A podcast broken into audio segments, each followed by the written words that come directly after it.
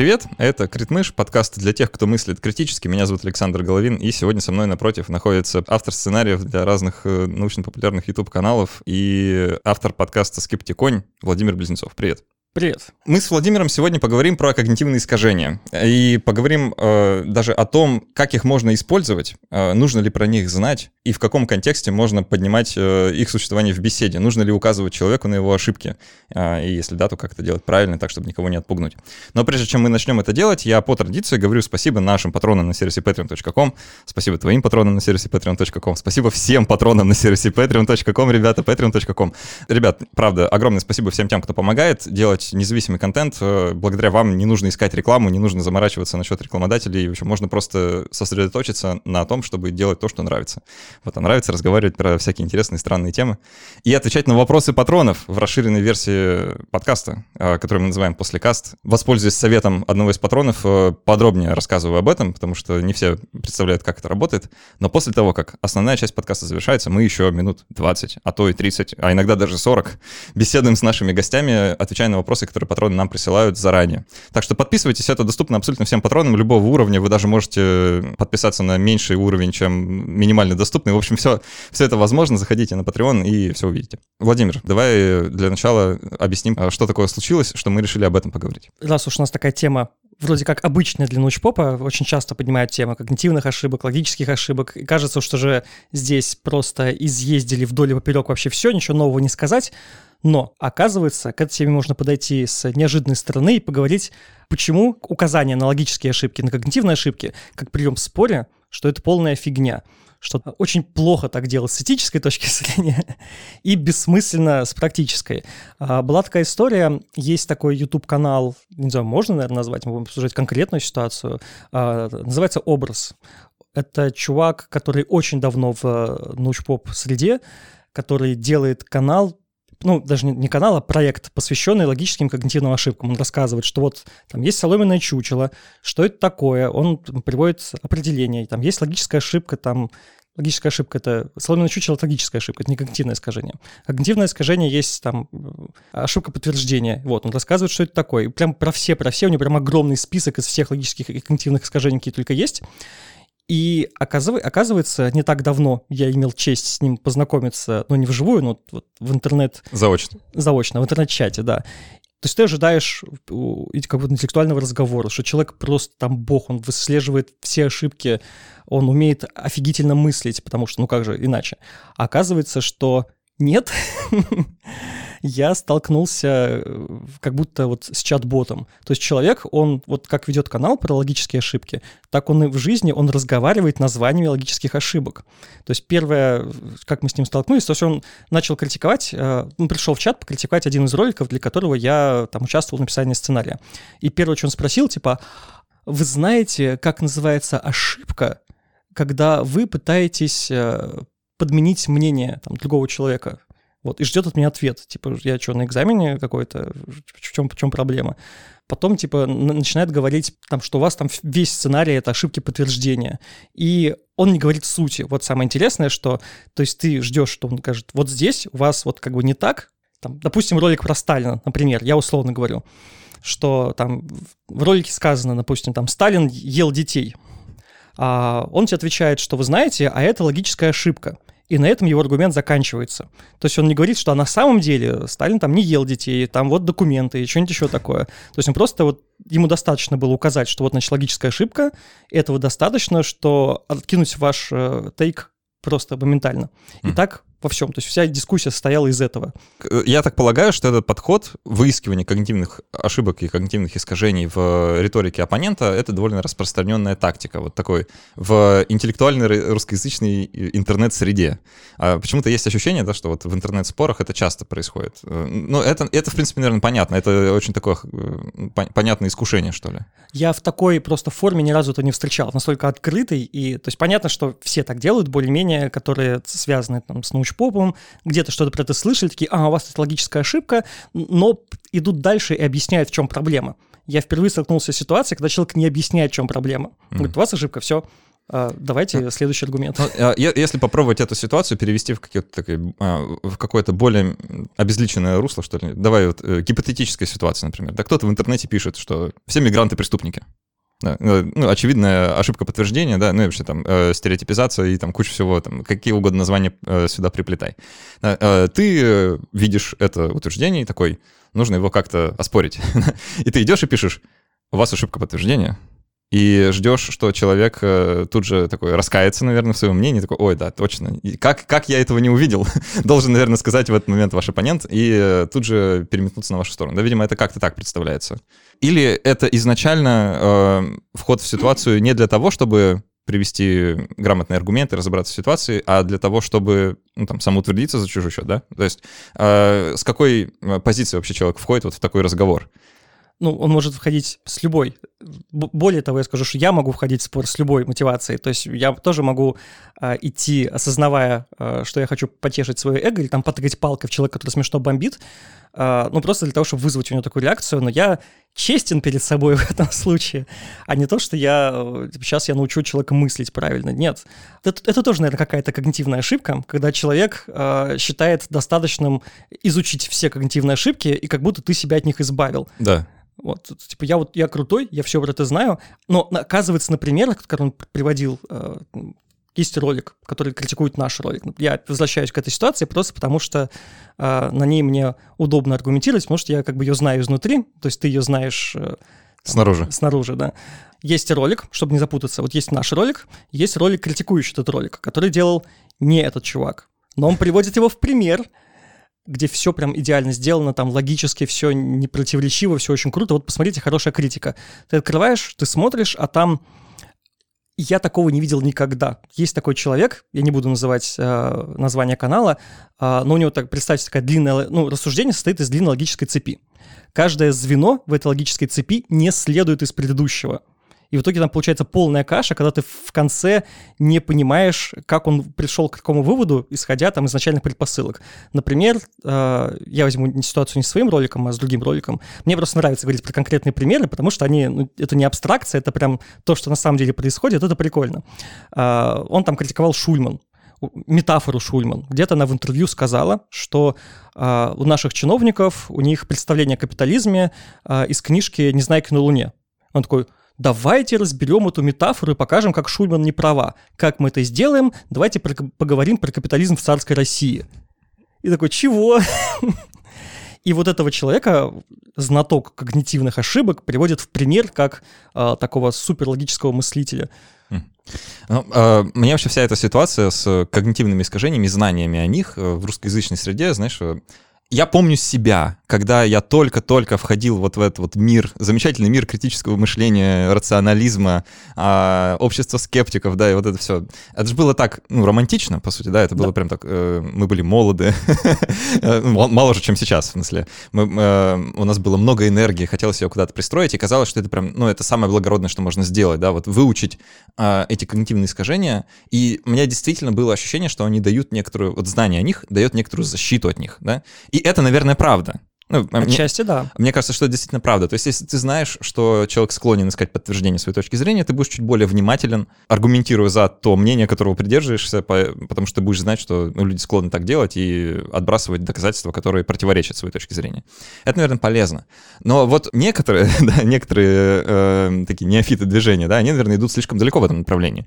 И им кажется, что они становятся неуязвимы к ошибкам зная о них. Да, то есть возникает ощущение своей полной непогрешимости. Вот, это тоже хороший пример, э, когда ты на каком-то этапе узнал про логические когнитивные ошибки, ты посмотрел несколько лекций там Панчина, Дробышевского и такой, ага, все, я примерно более-менее с этим разобрался, я пошел дальше. Не значит, что ты все понял.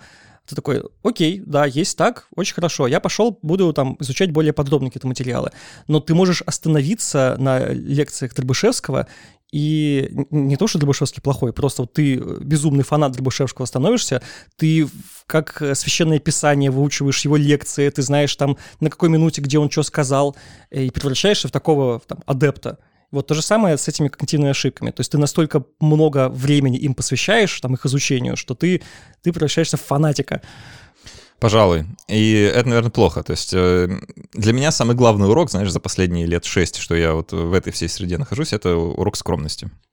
И, наверное, когнитивные искажения, знания о них, они должны именно эту мысль подсаживать в голову, что непогрешимых людей не существует. И я думаю, это вся вот эта ситуация э, с роликами, их критикой и приведением логических ошибок как аргумент в споре, да, оно, наверное, подсвечивает вот что, о чем хочется поговорить. А что это вообще такое? Вот эти когнитивные искажения и логические ошибки. Это синонимы, то, что я сейчас произнес? Или это разные вещи? Вот в твоем представлении вообще что это? Ну, это разные вещи, потому что когнитивные ошибки — это то, что, а, не знаю, встроено эволюцией, я воздушные кавычки ставлю, потому что я не знаю, ну, типа, от природы ты к этому склонен. Есть же пример, который Панчин постоянно приводил про, ну, то, как могла возникнуть когнитивная ошибка, я уже не помню, как называется, где ты предполагаешь худший, в общем, вариант. Ошибка первого рода и ошибка второго рода есть такие. Я уже, видишь, насколько я далек от, от знания когнитивных ошибок. Сейчас бы сидел чувак, сказал, ты ничего не знаешь, у тебя да, очень да. плохое мышление. А, вот. А ну, когнитивные ошибки не встроенные. То есть, насколько я понимаю, их нельзя... Это как оптические иллюзии. Вот ты не можешь не видеть оптические иллюзии. А логические ошибки — это просто правила рассуждения, правила, правила вывода какого-то там суждения из предпосылок. То есть там можно все отследить, указать, на каком этапе конкретно была совершена какая-то логическая ошибка. То есть логическая ошибка — это э, ошибки в теории аргументации, да, по сути? То есть это э, ошибки в построении аргументов и э, выведении следствий из предпосылок. Например, если ты говоришь, что событие А следует после события Б, следовательно, событие А вызвано событием Б мы такие говорим, не-не-не, ребята, это логическая ошибка, которая, у нее есть название, э, пост-хок, эрго-проптер хок для любителей латыни, да, или э, вследствие, после не значит вследствие, и вот это все. Это конкретно ошибка, и здесь слово ошибка, наверное, уместно. А вот в случае когнитивных искажений, да, вот здесь, когда говорят когнитивная ошибка, да, это, наверное, некоторое преувеличение, потому что ошибка — это то, что ведет к неправильным выводам. Но когнитивные искажения не обязательно ведут к неправильным выводам. Более того, его может там и не быть. Ты можешь увидеть то, то есть нельзя четко вот, э, доказать, где есть логическая ошибка, можно прям математически. Ты берешь, смотрите, вот я вам аргументирую, почему это ошибка. С когнитивным искажением это не работает. Ты не можешь доказать, что у вас здесь, типа, искажение такое-то или что именно это искажение ведет к каким-то... Вот у вас неправильные выводы, потому что у вас вот здесь вот когнитивное искажение. То есть это, на мой взгляд, э, физически невозможно сделать. Как ты думаешь, логические искажения, о, э, когнитивные искажения, это какое-то неизбежное свойство человека, мы можем э, от них избавиться или научиться жить без них. Вот все, все вот эти вот э, трепыхания в интернете, да, про э, то, чтобы назвать каждую когнитивную ошибку и научиться ее избегать, это для чего? Мы можем вообще это, этого достичь или это какой-то недостижимый идеал? А, я думаю, что, во-первых, нет, а во-вторых, и нет особого смысла с этим бороться. То есть нужно это учитывать, пытаться это искоренить, э, бессмысленное бессмысленная борьба. Вот э, любители покритиковать в интернете, да, они видят какой-то ролик, усмотрели там какую-нибудь ошибку, когнитивную ошибку, типа апелляция к авторитету. А вот я буквально недавно видел, какой-то чувак э, в ролике э, комментирует разговор Джо Рогана с Беном Шапиро. В общем, не самый приятный персонаж на свете, но тем не менее. Бен Шапиро там приводит аргументы и говорит, вот там а, Мартин Лютер Кинг приводил такой аргумент. И дальше цитата как бы из Мартина Лютера Кинга. И этот чувак останавливается такой, это апелляция к авторитету. Ты такой, ну, окей, а, а, а как вообще можно кого-то процитировать, чтобы ты этого не сказал? Вот что мне интересно, да? А, возможно ли вообще говорить о, чем о чем-либо без того, чтобы там возникли когнитивные искажения?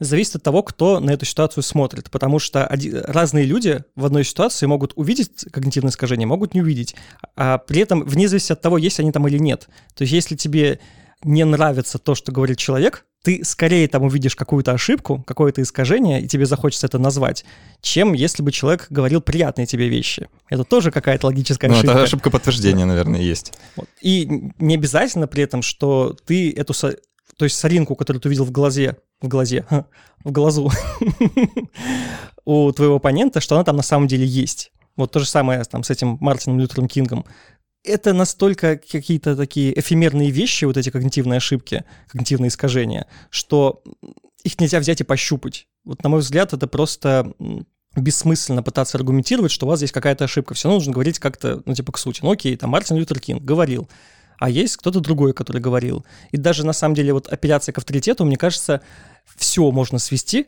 к апелляции к авторитету вообще. То есть ты говоришь, э, а я с Мартином Лютером Кингом не согласен. Я, значит, вот вам цитата из учебника. Такой, а вот это тоже апелляция к авторитету, потому что это ж ты не сам придумал, ты в учебнике где-то прочитал. Ну да. Ну, а мой поинт в том, что в апелляции к авторитету нет ничего плохого, как бы вот просто встроенного туда. Это не значит, что нельзя апеллировать к авторитетам. Мы вообще-то все время это делаем. Это нормально, иначе жить сложно. Плохо, когда вы такие, это апелляция к авторитету, все, на этом разговор заканчивается. В интернете нашел очень остроумный пост э, как раз э, о том, о чем мы говорим, что вот есть такая логическая ошибка апеллирования к логическим ошибкам, да, что если есть логический аргумент, неправильный, да, вот полностью неправильное логическое суждение, типа а, существует всего два типа людей, э, там, блондины и брюнеты, да? А, Илон Маск Э, не блондин, значит, он брюнет. Ну, что-нибудь такое, да, вот какое-то экологическое рассуждение, которое в предпосылке своей имеет ошибку. Да, но люди не делятся на два типа таких. А, но при этом Илон Маск все еще брюнет. То есть вывод-то правильный. Да, то есть из того, что а, существует логическая ошибка в вашем рассуждении, не следует, что суждение неверны. Вообще не следует. Это, ну, это опять логическая ошибка. Да? И поэтому, если вы говорите, у вас тут логическая ошибка, следовательно, я вообще не буду думать э, и разбирать ваши следствия, а на этом остановлюсь, то ну, это логическая ошибка. Извините. Более того, когда ты э, делаешь какое-то логическое суждение, у тебя всегда предпосылок больше, чем ты проговариваешь. То есть ты не можешь сказать, вот есть э, там про Сталина, допустим. Я почему всегда говорю про Сталина? Ну хорошо, хоть не про Гитлера. А, вот, что там Сталин там расстреливал людей, там, и поэтому он, значит, там был страшный тиран. А, это не значит, что тут есть одна предпосылка, есть вывод из нее. То есть ты всегда подразумеваешь что-то еще. Мы, например, в этом рассуждении подразумевается, что расстреливать людей плохо. Угу. А это тоже, ну, как бы не очевидно, не самая очевидная вещь вообще-то. А, требует некоторого рассуждения и компромисса, да, а, выведения какого-то общего мнения на тему того, что хорошо, что плохо. Ну, получается, что просто когда ты с кем-то общаешься, у тебя ты всегда вынужден додумывать, что человек имел в виду в любом случае, потому что ни один человек не может сказать сразу все, что он имел в виду. Хочется подробнее поговорить про самую, наверное, распространенную я все время хочу сказать когнитивную ошибку, но лучше сказать когнитивное искажение. Вообще здесь мне больше нравится зарубежный термин. Bias. Э, да, bias, потому что это что-то такое... Это не ошибка, да, это скорее склонность, да, вот такая вот склонность когнитивная. А, склонность к подтверждению своего мнения. Ну, кстати, это в русском языке, видишь, такая лингвистическая получилась коллизия, что трансформировалось слово в ошибку, а да. ошибка как бы звучит более категорично, чем склонность. Да. Вот это наше свойство. Да, э, судя по всему, характерно для всех людей. Как ты думаешь, оно для чего-то нужно? Ну вот, э, несет ли оно какую-то встроенную в себя пользу? Я могу только опять вспомнить про пример с э, вот этим львом, который тебя либо съест, либо не съест. Mm. В этом примере действительно от этого есть какая-то польза э, историческая. А можешь сформулировать пример? ну, что тебя не сожрут. Ну, в смысле, это самый, наверное, известный пример э, того, как описывают, как произошла когнитивная ошибка. Наш древний предок идет по лесу и увидел, что где-то качаются кусты, вот подумал, что там лев и убежал, там не было льва. Вот. Или что другой человек шел, увидел, что там качаются кусты, он подумал, что это просто ветер, это оказался лев, он его съел. То есть mm-hmm. вот приводится такой пример, что посмотрите, вот э, эволюционно, почему когнитивные ошибки возникли и что они помогали выживать. Не, мне кажется, что это не об этом. Мне кажется, знаешь, вот эти примеры, они скорее могут показать, почему мы склонны к какому-нибудь там, э, к пессимистичному мышлению, э, ну, типа, что лучше предполагать, что там лев, чем предполагать, что там что кто-то дружелюбный. Да, может, к, к боязни неведомого. Вот. Это еще, для меня это больше к поиску э, связей. Да, да, и к поиску связи. Ну и там к паридолии какой-нибудь, да, к тому, чтобы увидеть лицо там, где его нет. Но когнитивная ошибка подтверждения или склонность подтверждать свое мнение, это про что-то другое. Потому что смотри, что происходит, да, как, как вообще работает э, эта когнитивная схема. У тебя есть какая-то пресуппозиция, какое-то свое мнение. Например, я считаю, что э, вот давай какое-нибудь реальное убеждение возьмем. А что, чем мы все на каких-то абстрактных примерах, да? Но вот я считаю, что расстреливать людей плохо. вот у меня есть такое, такое у меня есть убеждение. Солидарен. Э, мне кажется, что многие его разделяют. Вот мне действительно так кажется. И можно представить себе такой спор, да, ну, там, аргументацию в сети. Кто-то мне будет приводить примеры, что, ну, вот смотрите, а вот в этом замечательном сообществе людей расстреливают, и там, значит, меньше преступность, там э, выше уровень счастья, там э, в целом люди живут дольше, например, да, там, ну, в общем, куча-куча бенефитов. Давайте, может, вы измените как-то свое мнение на счет.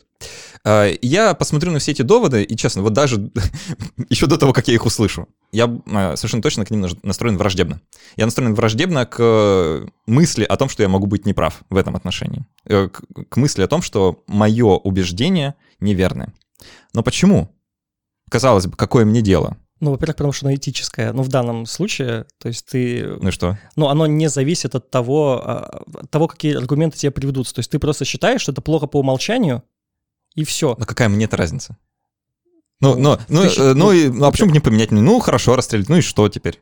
Ну, ты, может, как-то и поменяешь когда-нибудь, но не под давлением там аргументации такой. Смотри, в чем смысл. И ты, кстати, произнес эту фразу. э, не я один так думаю. Не я один думаю, что расстреливать людей это плохо. И в этом ключ. Это самое важное здесь. Потому что, имея мнение, я автоматически становлюсь э, принадлежен какой-нибудь группе. То есть это э, опознавательный знак. Водораздел свой-чужой. Вот есть люди, которые считают, что расстреливать людей плохо. Я с ними. А есть люди, которые считают, что хорошо. Я не с ними. И какие бы аргументы вы мне не приводили, это должны быть, ну, очень мощные аргументы, которыми меня нужно бомбардировать, ну, наверное, 24 на 7, чтобы я такой, окей, окей, кажется, та группа лучше, я к ним. Вот в чем смысл.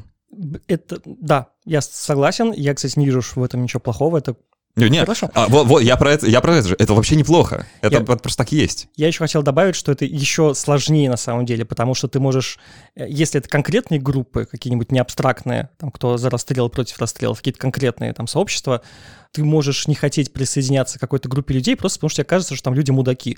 Вне зависимости от того, каких... Они могут придерживаться очень похожих взглядов, как у тебя, что там рациональность, критическое мышление, за все хорошее, за науку. Такой, ну, я не с вами, я лучше пойду с теми потушу более приятными людьми, которые там песни поют. э, Ну, давай попробуем еще на какой-нибудь примере, чтобы просто продемонстрировать, как э, вот это реально групповое мышление формируется за счет этой ошибки, а, за счет этого, этой, этой склонности. А, ну вот сейчас в России такой популярный дискурс, хотя, казалось бы, вроде бы все цивилизованные люди давно с этим разобрались, а, про права ЛГБТ. Да, ну, вообще про права меньшинств э, бо- более широко. А, Я честно считаю, что все люди равны. Ну, ну, некоторые, конечно, равнее, но это наш не, не очень хорошо устроенный мир. Но в целом э, люди должны быть свободны выглядеть, говорить и делать то, что хотят. В рамках э, ну, как бы законодательства и не наступления на свободу других людей. Поэтому мне любой дискурс на тему того, что там геев надо расстреливать или э, трансгендеров всех нужно в психушку, они мне кажутся дикими, вот честно. Да, э, вот эти аргументы, в них есть, наверное, там, их можно логически выверенно построить, там, не противоречиво внутренне, да, что вот смотрите, там, э, ВОЗ классифицировала это как э, болезнь до такого года, а потом пришли лоббисты, и, значит, все поменяли, там, гей-лобби какое-нибудь появилось или что-нибудь такое, да. И это же тоже опять про группу, это про принадлежность. Да, вот я считаю себя там э, частью ну, такого э, европейского цивилизованного сообщества, да, условно говоря, вот такого, в общем-то, западного мира. Да, практически у всех в России мы как бы носители западного образа мысли. Да. Мне ближе Аристотель, чем какой-нибудь Цинзы, я не знаю, ни- никого не знаю из китайских мыслителей. Лао Цзы, да. В общем, извините, э, китаеведы, я вообще ничего про это не знаю. Поэтому мне Запад всегда ближе будет. И э, я вот носитель таких ценностей, да. И какие вы аргументы мне не приводите, на самом деле, это даже не важно. Э, Важно то, что я хочу быть с этой группой, она мне нравится. И поэтому для меня это э, именно так, и вот эта склонность подтверждать свое мнение, она здесь в полном ходу как раз-таки для того, чтобы сформировать вот это вот наше чувство общности. Мне здесь интересно, как это мнение формируется еще. То есть почему ты стал придерживаться этих э, позиций, а не других? Это хороший вопрос. И, знаешь, на самом деле любопытно, потому что есть ощущение, что все это сугубо произвольно. Есть замечательные э, научные работы, в которых берут э, группы людей, там, в общем, так хитро устроен эксперимент, что их заставляют поделиться на группки относительно какого-то очень э, произвольно выбранного фактора. Э, там кто-то, не знаю, нарисовал себе на кисти э, красный символ, а кто-то желтый. И вот по этому, по этому принципу мы разделим всех на свой-чужой, и, и потом э, экспериментаторы нас поспрашивают, что мы думаем про людей из другой группы и из нашей группы. И внезапно оказывается, что по какому бы признаку вы не поделились, люди из своей группы всегда лучше, чем люди из другой группы. Вот это да. То же самое работает там, с футболом, например. У них нет никаких рациональных причин там болеть за одну команду или за другую команду. Конечно, нет. Вот, ну, ты считаешь, вот твоя команда молодец, другая команда автоматически... Я, я признаюсь, я смотрю футбол, иногда захожу там после какого-нибудь матча почитать комментарии, я такой, я лучше буду там любить футбол со стороны. Вот я матч посмотрел, я не хочу принимать никакого участия в обсуждениях, потому что там классическое, вот там хуже, чем обсуждение про ЛГБТ на самом деле. Там все друг друга ненавидят. И вот здесь можно вернуться как раз обратно на этот биологический пресловутый уровень и подумать про эволюцию. Да, вот это вот наша склонность э, формировать э, группы э, вокруг произвольного фактора за счет э, склонности подтверждать свое мнение. Она ведь довольно полезна, если мы перенесемся в вот этот вот жуткий мир, как у Гоббса, да, войны всех против всех, да, когда любая встреча с незнакомцем должна моментально как-то разрешиться. Либо вы друзья, либо вы враги. Промежуточных вариантов практически нет. То есть, э, встречая незнакомого тебе человека, тебе нужно сразу понять про него, на основании доступных тебе признаков. Он друг или враг, как хорошо он к тебе настроен, можно ли с ним кооперироваться или с ним нужно воевать, а, принадлежит он к твоей группе или к чужой группе, и на этом основании как-то с ним дальше себя вести. И вот в таком вот первобытном мире, где есть э, твое племя и чужое племя, да? Вы друг другу не друзья, и навык разделения свой-чужой, он жизненно необходим. Так он это и сейчас работает на самом деле. То есть я могу привести такой несколько российский пример, но который имеет смысл в, не знаю, в какой-то вот рациональности такой, а, но которые реально могут назвать люди, сказать там, ты расист, ты расист где-то. Расист. Расист, да. А, что ты там идешь по какой-то темной улице, и тебе навстречу идет группа, там, шумная группа, которые такие, ну, кавказцев. Ты, может быть, на самом деле защитником прав кавказцев, ты можешь защищать в интернете, говорить, все вообще отлично, отлично, ребята, у меня там много друзей таких, вот, но интуитивно ты захочешь перейти на другую сторону, и ты даже будешь вести себя, наверное, более глупо, который такой, нет, нет, я, я нормально, я не расист, я, это, скорее всего, нормальные чуваки, я вот пойду, пройду нормально, со мной ничего не случится. И, скорее всего, может быть, ничего и не случится. Вот, но на всякий случай как бы лучше свернуть. Это Расизм это или не расизм? Это стереотипизация. Ну, она, ну, как бы все люди стереотипизируют, потому что невозможно по-другому. Да, вот, это очень хороший поинт. А, можно сколько угодно э, кричать, что стереотипы — это плохо, но на самом деле стереотипы — это хорошо. И я сейчас не защищаю стереотипы, которые заведомо а, ну, какие-то вредные, то есть э, стереотип, что там все черные преступники, да. Это, это, естественно, неправда. И это, конечно, плохо, вот для нас, как коллективного человечества. Я отмечу, да, что то, что мой пример, это не значит, что я таких э, придерживаюсь мнений, я тоже солидарен с Сашей. Мы но, в одной группе. Да, да, мы, мы тут все в одной группе, ребята. Чувство принадлежности формируем сейчас всех. Но э, при этом стереотип — это крайне полезная штука. Опять же, э, есть любопытные исследования на младенцах. Как, вот, казалось бы, когда стереотипы возникают, да, вот когда у людей проявляется вот эта склонность э, стереотипно делить людей на свой-чужой и вообще по каким-нибудь признакам. Да, блин, с младенчества, как оказывается. Хитрые экспериментаторы выяснили, что еще там с шестимесячного возраста э, младенцы начинают делить людей по принципу, э, у них появляются категории э, возраста и пола внезапно. Да, для младенца это уже что-то значит. Что нам это говорит? Что это появляется еще во младенчестве? Что у человека есть встроенные механизмы формирования этих стереотипов. Что вот у нас в голове проводка так устроена, что мы склонны формировать такие категории. Это прям вот наше свойство внутреннее. Я как раз хотел сказать про категоризацию, потому что там же важно все разложить по полочкам. Да. Вот те же самые, если взять там теорию Дарвина, там эволюцию, что вот мы не зря делим на виды, типа вот это такой вид, это такой вид, хотя на самом деле, ну это спектры всегда. Да, да, да. Удобнее, Сейчас, э, может, для кого-то это новость, но, ребят, нет никаких видов вообще. Природа вообще не делится на объекты, вообще ничего нет на самом-то деле, э, кроме наших категорий. Это очень важный поинт. Я хочу, наверное, остаток выпуска посвятить ему. Свойство нашего мозга познающего, категоризировать, это необходимое условие для того, чтобы вообще начать познание. А, в принципе, сложно себе представить какую-либо мысль без категорий. Что такое категоризация? Да, вот если попробовать какое-то определение дать. Категоризация — это сортировка объектов внешнего мира э, на основании одних признаков, игнорируя другие признаки. Да? То есть вот мы игнорируем э, все, что не важно, фокусируемся на всем, что важно. Очень хорошее определение. А что важно? То, что мы просто случайно решили, что важно. Да, то есть э, мы просто как-то вот договорились, да, что, например, э, говоря про людей, э, какие признаки сразу приходят в голову? Ну, там, пол, возраст, социальный гендер, цвет волос, цвет глаз, рост. Национальность. Национальность, неплохо, да. На это люди, там, цвет кожи, да, на это люди действительно обращают внимание. И маленькие дети в том числе, как это ни странно. Люди, у них появляется вот это понимание расы и внешнего сходства да, э, друг с другом, и они действительно там делятся на группы даже относительно этого. То есть это очень легко происходит, потому что, судя по всему, проводка в голове так устроена. И вот тут любопытный момент, что это касается не только естественного интеллекта, но и искусственного тоже. У нас э, был потрясающий выпуск э, с Иваном Классовым про сверхстимулы. И там в основа нашего, нашего обсуждения — это настройка двух систем. Система распознавания и система предъявления.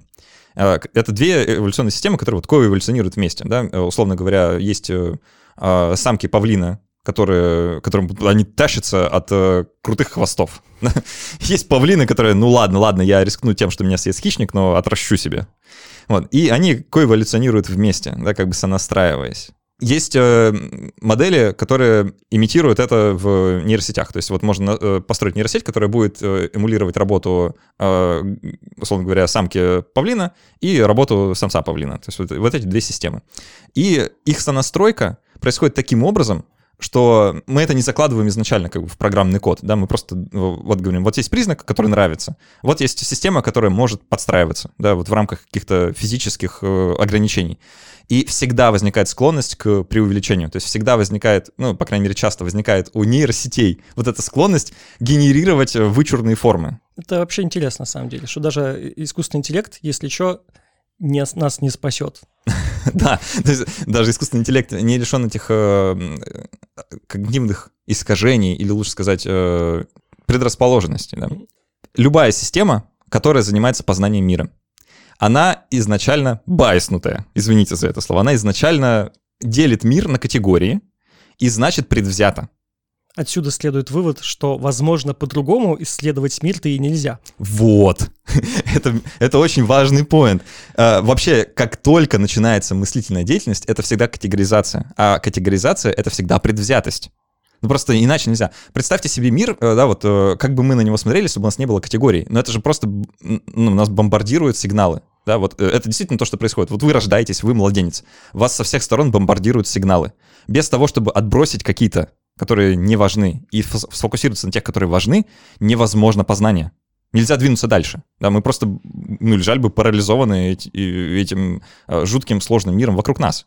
И просто как что-то начать? Чтобы хоть что-то начать делать, нужно сказать, окей, окей, я понимаю, что это ни на чем не основано, полностью предвзято, возможно, ошибочно, но черт возьми, надо же что-то делать. Поэтому давайте мы сфокусируемся на там, поле, гендере, э, расе, внешнем виде, э, возрасте, красоте лица.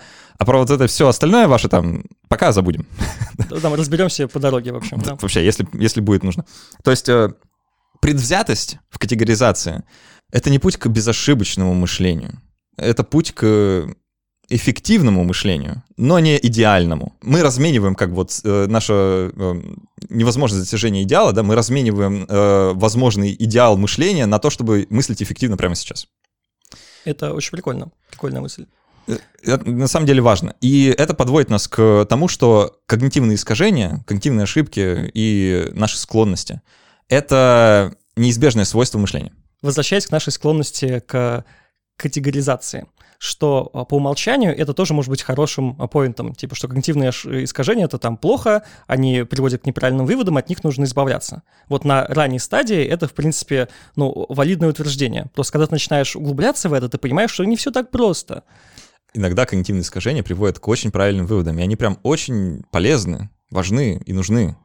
А, вот, кстати, очень хороший пример про Дарвина, мы уже его упоминали, да?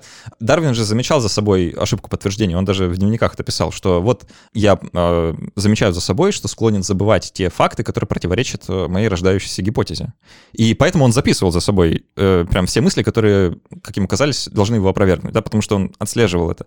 Но при этом это очень важно, на самом деле, вот в контексте научных исследований и нашего вот научного поиска в этом мире. Если мы будем на этом фокусироваться, фокусироваться на том, чтобы опровергнуть себя, очень легко лишиться мотивации что-то делать.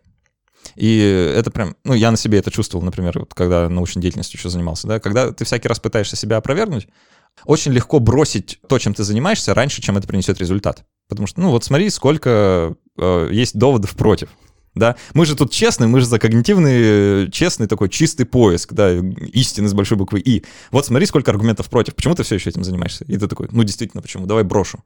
Ну и... вот, ты бросил, занимаешься подкастом. Ну, у меня все нормально сложилось. Но э, можно представить себе такую гипотетическую ситуацию, которая, я уверен, возникает сплошь и рядом э, в научном мире, э, когда ты бросаешь гипотезу недоработанной, потому что возникают вещи, которые ей противоречат, ты такой, сфокусировавшись на них, окей, окей не буду больше. И сколько классных идей было загублено просто вот этой вот склонностью к чистоте мышления, к склонностью, ни в коем случае нельзя совершать ошибку подтверждения, не буду подтверждать свое мнение, буду пытаться а, быть честным с собой, да, вот это всегда может, э, ну, как бы это легко довести до крайности. Пусть тебя критикуют другие, вот, то есть ты э, топишь за какую-то идею, за какую-то теорию, ты его продвигаешь, у тебя, естественно, будут оппоненты, которые будут видеть, что там выискивать ошибки, и как бы в споре ну, мне не нравится идея, потому что в споре рождается истина, это какая-то странная мантра, но тем не менее. Я еще, знаешь, что хотел добавить здесь? А, я уже середины подкаста не знаю, куда эту мысль впихнуть, но периодически вот кажется, что сюда она подходит. Про то, как происходят э, смены убеждений, смена там парадигм, условно говоря. Такое ощущение, что как будто есть единственный э, путь, как это происходит. Это смена поколений. О, да? А, а, я думал, ты про смену мнения в одном конкретно взятом человеке. А, ну, глобально, в качестве общества. Потому что я, я не помню, как у меня менялись взгляды. То есть я, когда мы говорили про, там, про ЛГБТ, я до второго курса я точно помню, что я был гомофобом. И я совершенно не помню, как я перестал им быть. Вообще, то есть там ни фильма, ни аргументов, ни спора, ничего не помню. Потом фигак такой, да вроде нормальные ребята, что я докопался-то? И, ну, просто если взять историю там научного сообщества, можно посмотреть, как вот был ученый, он там продвигал, то у него там были оппоненты, которые тоже много чего достигли, но они считали, что это какая-то молодая теория, которая вообще всему противоречит, полная фигня. Но приходило новое поколение, которые вот уже какие-то старые все устарело, вот мы берем новую, потому что вот мы видим, мы видим, что она работает, а старые, они не видят, что она работает. И так вот как бы все менялось. Mm. Ну, может быть, не были э, случаи, когда это было не так, но кажется, что глобально происходит это так. Ну да, я, наверное, согласен, что вот в рамках там э, целых обществ, да, э, при смене поколений, наверное, больше возможностей сменить э, точку зрения, на- начать думать иначе. Но вот мне интересно действительно в рамках одного человека, потому что мы же здесь э, про рационализм, про изменение своих убеждений, да, в первую очередь. Мне кажется, э, вот этот извечный спор, э, а как э, можно ли переубедить человека в споре, да? Э, и все же натыкались на это, что а, там аргументы почему-то не работают. Казалось бы, мы тут же рациональные люди, да, вот ты приводишь аргументы, они такие, это все фигня и ты такой, а как дальше жить-то, если аргументы не работают? Важно понять, что для человека его мнение — это не просто мнение абстрактное, а, о чем бы то ни было, это принадлежность к группе, о чем мы и говорили. И, может быть, с тобой вот в отношении ЛГБТ как раз это и произошло, что ты такой, так-так, а в какой я группе? Ну, вот эти вроде ничего, да. И, в принципе, и тебе не нужны аргументы, да. Вот э, мы же все вот смотрели там эти ролики, и вот все эти дебаты были про то, а как формируется сексуальность, да. Вот ориентация, она врожденная или приобретенная? А если врожденная, то что? Если приобретенная, то что?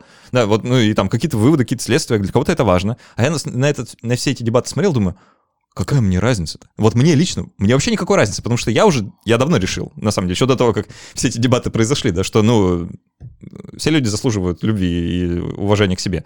А зачем мне вот это все знать? У да? меня в какой-то момент было то же самое, я сам для себя внезапно осознал, что вот все вот эти споры, что вот зачем вы осуждаете людей за то, что они там такими родились, что-нибудь такое, думаю, а, а если бы они такими не родились? То если что, просто да, то, что. захотелось им этим заниматься, в чем проблема?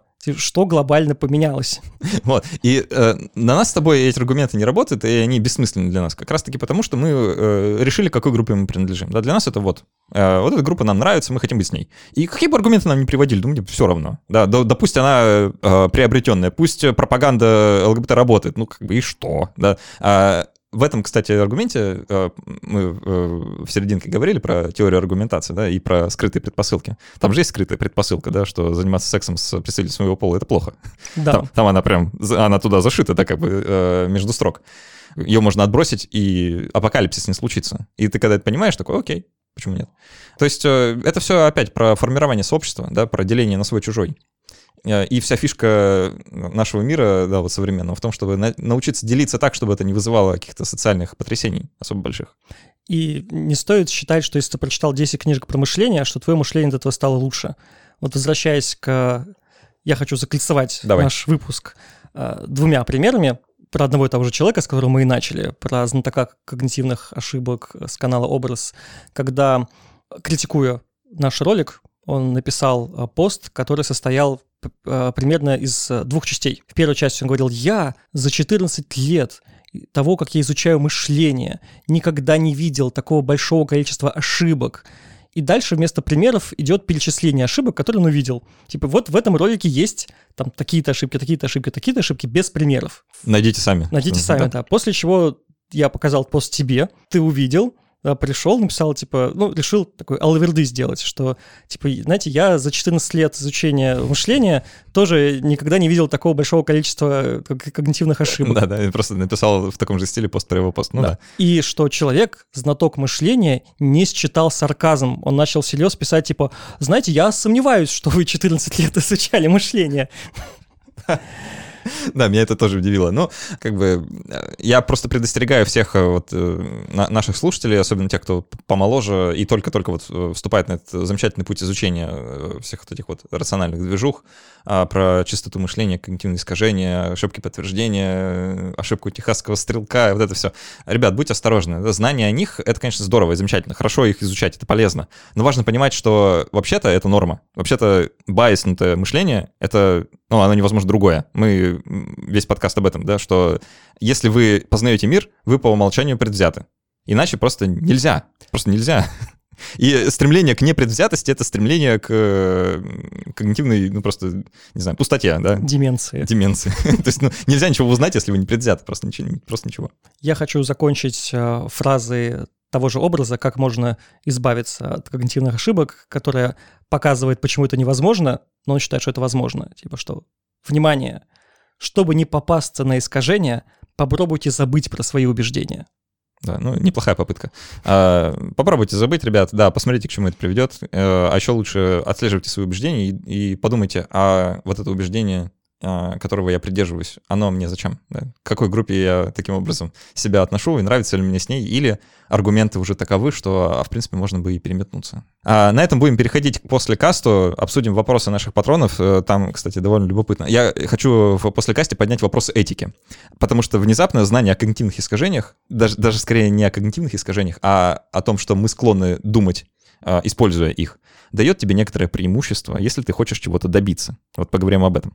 А, на примере вопросов от наших патронов. Я напоминаю, что поддержите этот подкаст на Патреоне. Почему нет? А, поддержите подкаст Скептиконь на Патреоне. Несмотря на то, что у меня не было выпусков с февраля. Ну, может... скоро будут новые. Э, по секрету скажу, э, что Володя мне регулярно рассказывает, что вот-вот, вот-вот выйдет. Так что поддерживайте независимый контент, это приятно, здорово, да еще и можно участвовать, задавать вопросы, слушать на них ответы, ну, всячески взаимодействовать. Я еще хочу попросить э, подписаться подписаться на канал Михаила Лидина и на канал Архивариус, где я пишу, собственно говоря, сценарий. Да, подпишитесь, почему нет, ссылочки мы тоже оставим. А, можно посмотреть всякие интересные ролики, некоторые из которых мы сегодня обсуждали, я думаю. В которых много когнитивных ошибок. Да, которых, в общем-то, везде много, а, в этом подкасте в том числе. А, и еще один важный момент. Ребята, ставьте отзыв к этому подкасту. Отзывы невероятно приятно читать. Более того, это невероятно полезная для продвижения подкаста вещь. Если вам срезонировало то, что мы говорили, или если вы в корне с нами не согласны, пожалуйста, напишите об этом. Если на площадке, где вы это делаете, есть возможность ответить, я постараюсь это сделать. А так все. Спасибо, что были с нами. До встречи через неделю и пока. Всем пока.